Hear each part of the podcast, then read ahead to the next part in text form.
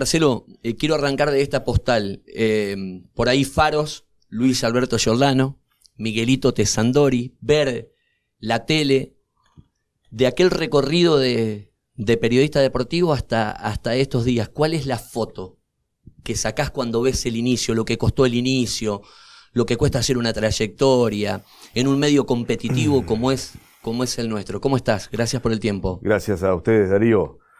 Oh, la foto, porque la película es larga. Entonces, la foto, me quedo con la foto de, no del periodista, me quedo con la foto del, taller de serigrafía que me dio de comer mientras hacía periodismo y donde tenía a mi viejo y mi vieja ayudándome y, donde me desdoblaba entre hacer periodismo y, comer con otra, con, otra mm, actividad y, el salir corriendo para cubrir la práctica eh, y volver para, para, para, cumplir con el trabajo que me daba de comer y, ese sacrificio que me significó eh, y más de una vez dije, tiro todo, sigo con la serigrafía y dejo el periodismo, ya está.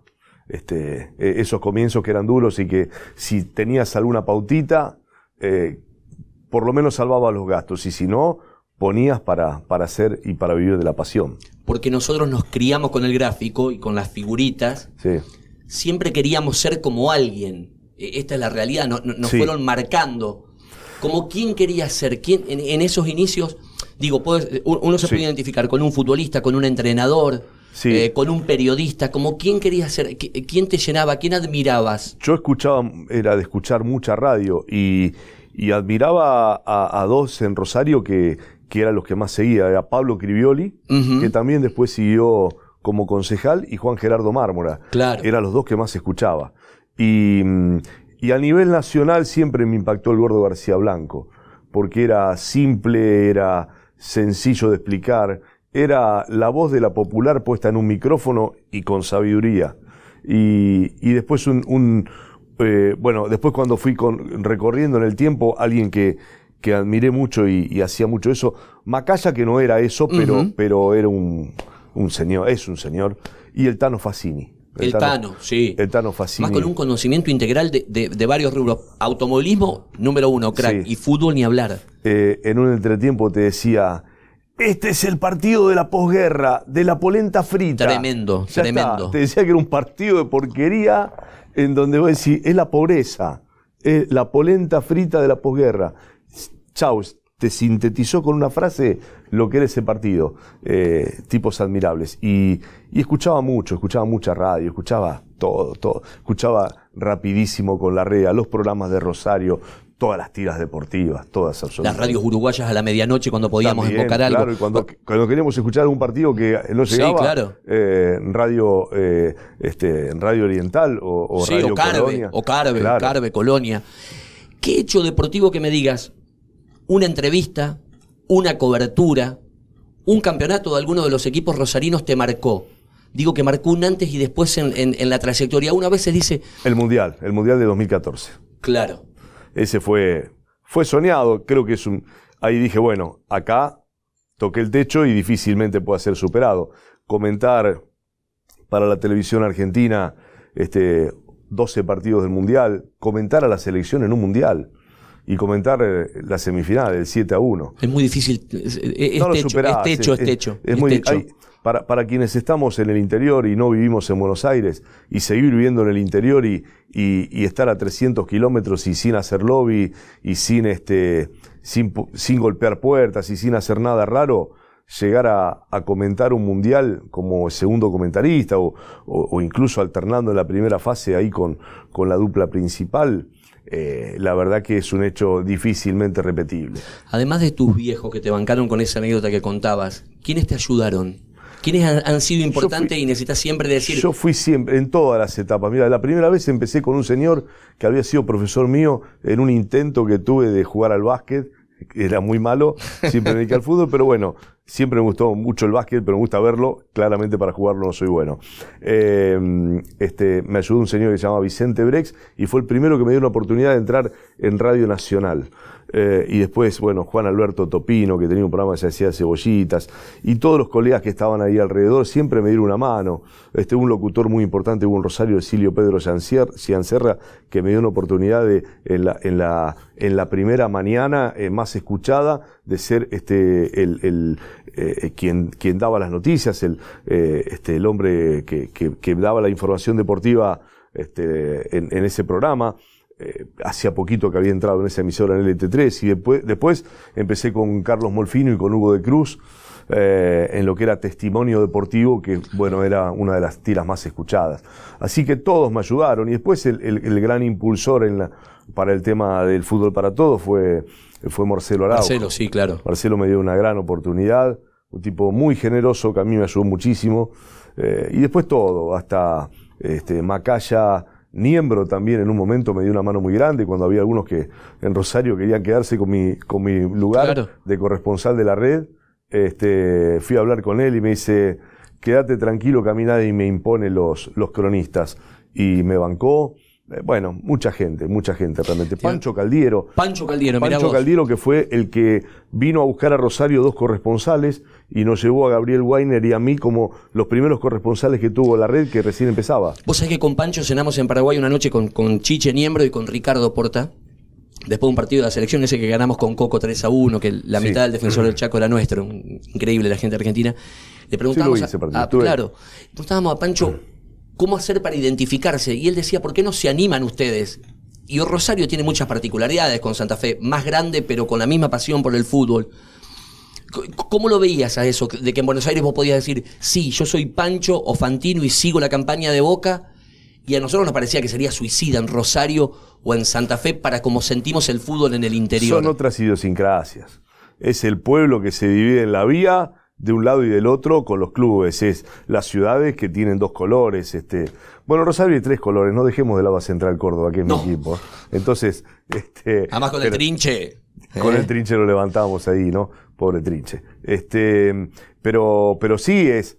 Eh, y además yo creo que yo no comparto esto de, de, de, de, del, yo creo que cuando uno asume, yo sigo siendo de la vieja escuela, cuando uno asume un, un rol de, de, periodista debe ser lo suficientemente profesional para que las pasiones queden de lado. No tengo dudas. A ver, bueno, cuando estás en tu casa, te, a lo mejor... En la peña con los amigos vos sabés, el que se crió en la escuela sabe si, de quién sos hincha, eso está claro. Exacto, si vos, si vos este, eh, estás ante un partido, lo analizás o, los, o, o, todas las circunstancias que se dan, si no tenés el, el suficiente raciocinio y dejás de lado la pasión, no, yo no, no comparto eso de, de, de, que me exacerba mi, mi, mi, gusto por mi equipo. No, yo no lo veo bien eso. Marcelo, en este camino nuevo, ¿quién fue clave? ¿Cuál, es el, el, inicio, el timbre, el clic para que te decidas a caminar eh, otra función social desde, desde la política, de poder servir desde una banca, de ayudar?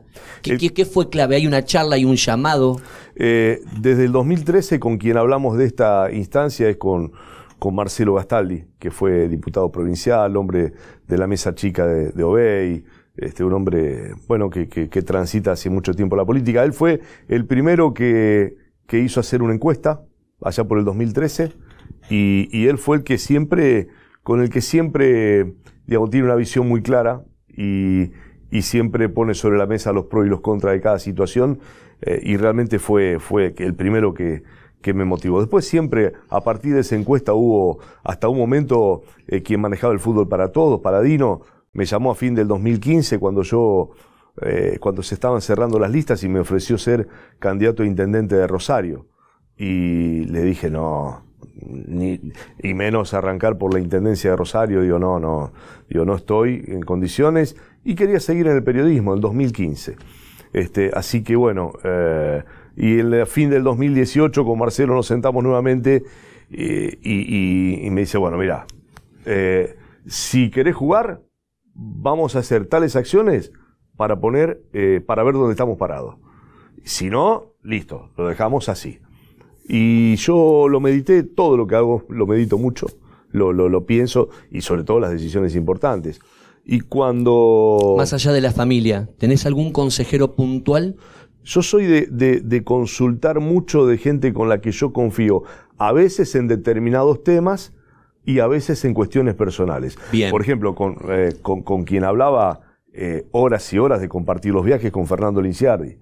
Este, con Fernando, que además conoce del tema, eh, trabaja en esto y está muy empapado y, los, y conoce todos los actores. Y contame esto, ¿cómo es pasar de una encuesta que es gratificante pero no deja de ser fría a tener la adhesión popular contundente del voto? Porque es como que estamos medio de Sí, la a ver, virtualidad a, la y- presencialidad, digamos. Lo otro es virtual, pero esto, sal- el voto, Salí a la cancha. Sí, sí, yo estoy preparado para jugar. Entrenamos bien la semana, el equipo se mueve bien. Bueno, salí a la cancha. Si te comes un sopapo o ganás el partido. que estaba dentro de las chances. ¿eh? Obviamente. Por eso también es un cambio. Digamos, yo mm, cuando decidí esto tenía 53. Eh, y bueno, hacer un cambio a los 53, cuando venís 33 años de trayectoria, estás este, eh, casi 20 años en la, el mediodía y noche en la pantalla de un noticiero eh, que era el más visto en Rosario, eh, 10 años comentando el fútbol de primera división, siendo director de un multimedio, tirá todo esto, saca todo y arrancás de nuevo. Empezás de nuevo.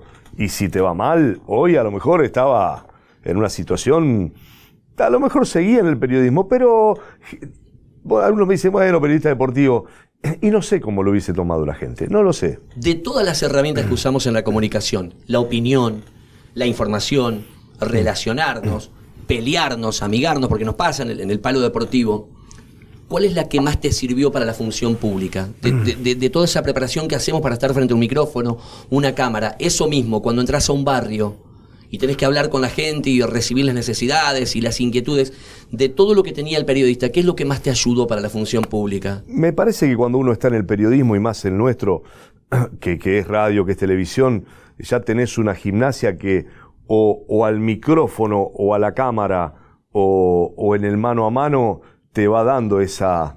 Yo creo que cada uno tiene determinados valores, cualidades que las aporta. Yo soy alguien que, que siempre eh, en esto a ver, en, en- en la función, de pronto prendías la cámara y, vos venías, o te decían, tirá tal cosa.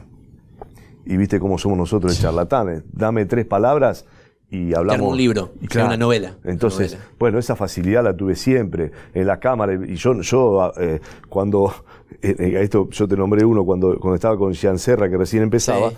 yo me anotaba las frases. Nene, no anotés, nene, no anotés. Que te fluya, Y, y claro, que te entonces fluya. Yo, este, a partir de ahí sí tengo ayuda a memoria, una palabra Claro. y, y ya sabes lo que tenés que, el tema. Y este, en esto es lo mismo. Yo voy a hablar con un empresario, me apunta tres o cuatro cosas y yo algo me queda eh, y yo ya lo incorporé al discurso. Entonces a mí me sirve para ejemplificarlo. Entonces yo voy a una fábrica, veo qué está pasando, cuál es la, la problemática del sector, voy al campo, entiendo este eh, tema de los frigoríficos, tema de la carne, fui, hablé con un, un dueño de un frigorífico, con otro que conoce el tema carnes y ya me fui empapando y veo cuál es la problemática del sector. Entonces me ayuda para comprender y para, para, para entender y así con todos los temas. Uno se nutre de aquellos que conocen para, para tener información y después tener lo más importante que hay que tener en esto, sentido común. Este, es, el sentido común no te lo enseña nadie, ni una universidad de periodismo, ni, ni una escuela de formación política. El sentido común lo construís en tu vida. ¿Lo tenés o no lo tenés? Marcelo, en la recorrida de lo largo y ancho de la provincia. ¿qué es lo que pide la gente? Es decir, hablas con 10, ¿9 coinciden o la gente pide de todo un poquito? Si yo te, te quiero preguntar, en esa licuadora, mezcladora, cuando sacás todo en limpio, ¿qué es lo que necesita hoy el santafesino que te expresa en el mano a mano, en el día a día que recorres la provincia? Eh, depende de las zonas, en, la- en la- en las zonas más pobladas, en Santa Fe, Rosario, indudablemente que la inseguridad es eh, el tema prioritario, eh, el tema que está angustiando. Eh, y, y no solo enojando, angustiando, hay temor. Y eso es, eso es atravesado por una problemática de distintos sectores, pero yo creo que el más importante y el que más puede actuar uno es en el aspecto social. Yo digo que si no reconvertimos la matriz social que tenemos es muy difícil. Entonces, ¿y la matriz social cómo la reconvertís? Trabajo. Y tienen que producir las fábricas, y tienen que producir el campo, y tenemos que reconvertir los alimentos para no comer tan caro. Entonces, eh, no es que hay un tema, un tema creo que va ligado y enlazado a todos los otros, pero indudablemente que, que cuando vos salís a preguntar, y están claramente las encuestas, que la inseguridad es lo, más preocupante, pero después, bueno, el tema de la economía eh, siempre está en, en, el órgano más sensible que tiene el ser humano, que es el bolsillo. Y en esto pensás, por ejemplo, hablando con el gobernador, como toda cuestión, vos, tenés una idea de lo que vas a recibir, ¿sí? Haces un escaneo y un diagnóstico. ¿Pensás que hoy cambió la línea? Que de pronto cuando asumió dijo, tenemos que ir por acá, y hoy claramente ya dice, vamos a ir por acá, por otro lado? No, no, creo que la, lo que pasó es, creo yo que la pandemia fue un condicionante de atrasar todo esto que arrancó después y también un, un orden que, eh, de acuerdo a, los números que vieron, tuvieron que, que, ordenar en las cuentas públicas. Entonces hoy hay un nivel de obra pública y de, apuesta eh, y, además este, hoy, hoy un nivel de apoyo a la producción que no es casual que hoy Santa Fe esté encabezando, eh, siendo la, la, provincia que menos sufrió la pandemia o que más resultados está eh, volviendo con su, con su pequeña y mediana empresa, de todo tipo, la metalmecánica, la agroindustria, eh, los electrodomésticos, la línea de blanco, eh, este, bueno, hay una variedad de, sobre todo las empresas ligadas a la sustitución de importaciones, aquellas que, que, tienen la posibilidad también de exportar ni hablar, pero me parece que hoy hay una renovada forma de, de encarar la, pequeña y mediana empresa, que es lo que nos está dando esa posibilidad de mano de obra, con un salario muy atrasado, que es la gran que es la gran problemática porque a la gente no le alcanza la plata para vivir. Y, los alimentos, sobre todo, vos podés demorar en cambiar un, pantalón, un par de zapatillas, lo que no podés demorar es comprar alimentos. Sabes que en esto, te dejaba recién los saludos del ministro de Matías Lamenle, hay dos cosas que me sorprendieron en, todo el país en nivel pandemia la idea esta del previaje que le preguntaba a Lamens el otro día, decime quién la inventó, si es un flaco que está acá al lado de la oficina. Y lo otro que me ha parecido extraordinario en esto de poder ponerle plata a la gente es lo de la billetera Santa Fe. las dos cuestiones. Me decía Lamens el otro día, el flaco que diseñó previaje, lo están llamando de Colombia, de Ecuador, para que vaya a exponer. Digo, si, si conoces la cocina, ¿a quién, ¿a quién se le ocurrió y fundamentalmente los resultados, que evidentemente han sido extraordinarios. Sí, este, yo creo que fue un consenso ahí de, en, el gobierno que estaba, que distintas, distintos técnicos que le han traído alguna solución eh, y, esta, esta es una de, una de las tantas, digo, la billetera puesta en el contexto de, la nada pasaba desapercibido es la billetera puesta en el contexto de un gobierno que apuesta a la producción.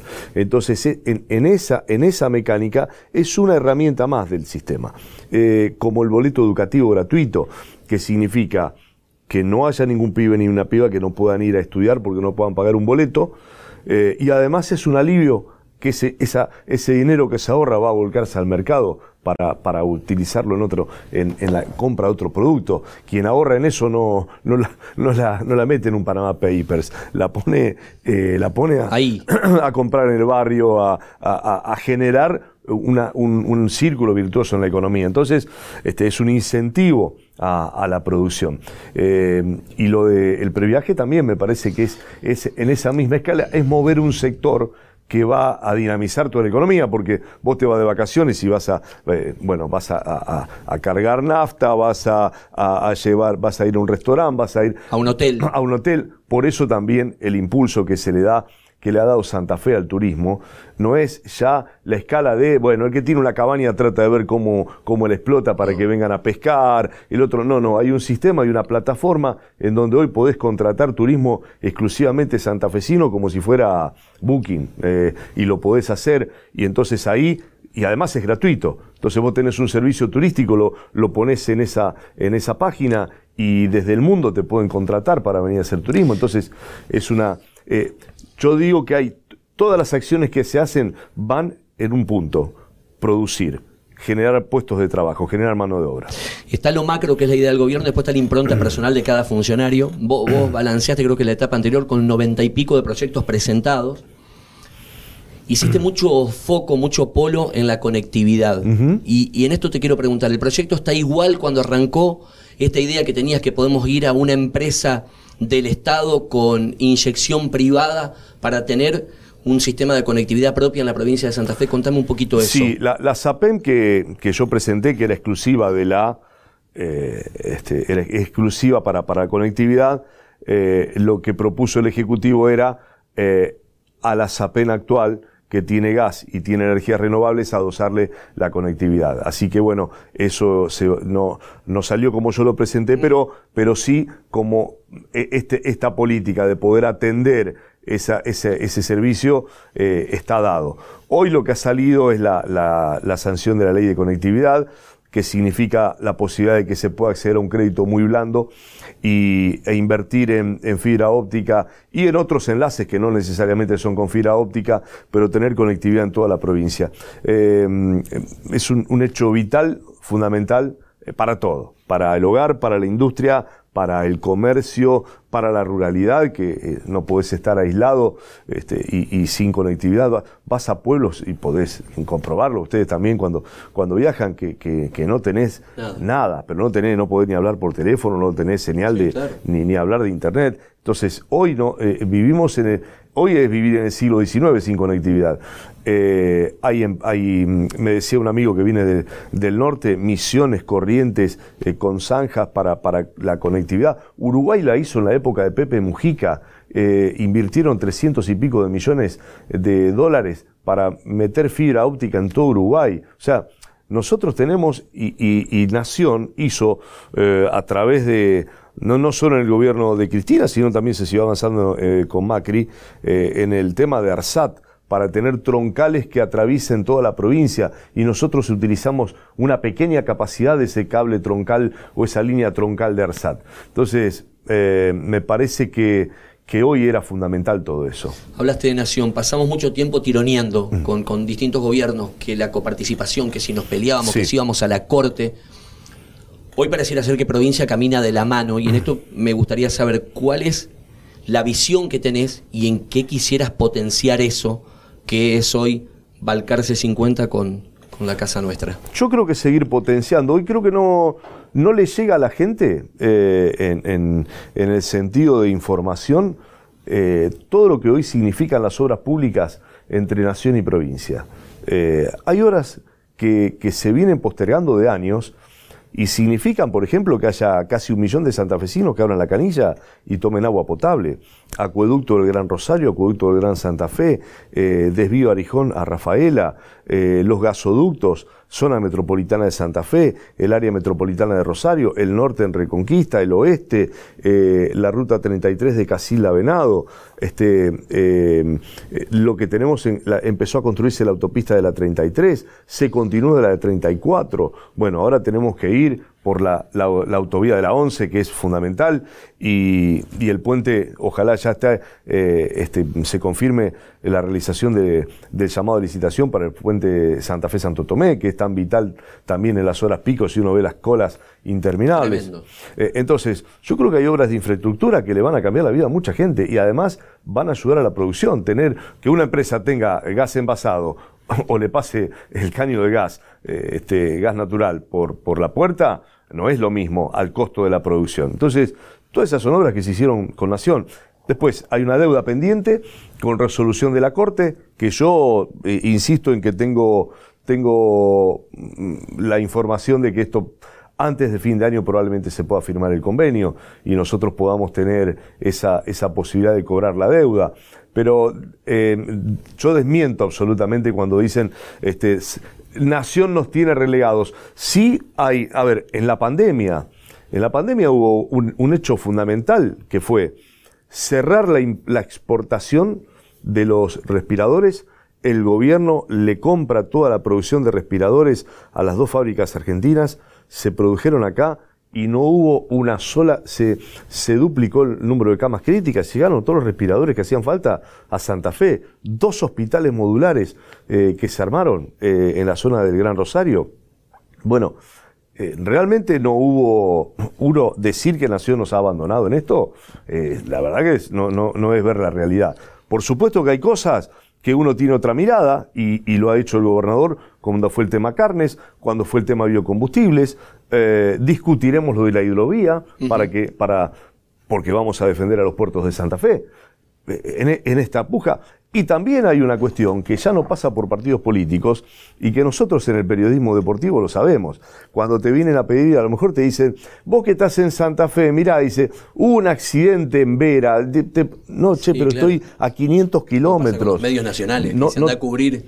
Claro, no tiene, claro, a veces no conocen la geografía, pero es un problema ya no de una cuestión política. Nos quedan un montón de temas. De hecho, acá estamos este, seis personas más los técnicos y estamos todos vacunados en esta provincia fue otro avance. Pero mirá la cámara ahí y primero contame dónde te sentís en Navidad, cuando estemos en Navidad y estemos un poco, dónde vas a estar, dónde te sentís, te sentís en, la, banca eh, y qué le querés decir al santafesino.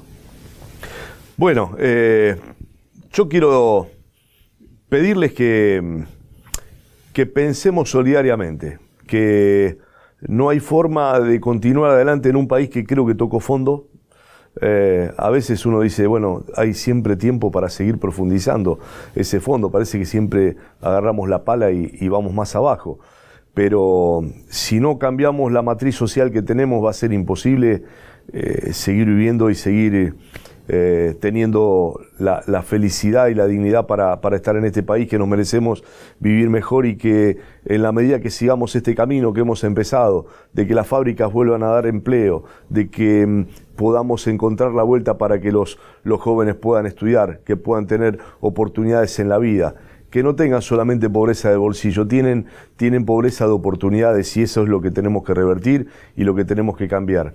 Y, desde mi lugar, desde que comencé, desde que dejé el periodismo, eh, trabajo día a día y con ese objetivo, de, de ayudar a que haya empleo, a que haya capacitaciones, a que haya oportunidades de vida distintas y que entre todos podamos tener el compromiso de sacar a, a una Argentina adelante en donde la dignidad y, las posibilidades de, ayudar al, prójimo sean una, no sean solamente un discurso, sino que sean una realidad. Marcelo, gracias por el tiempo. Gracias a ustedes.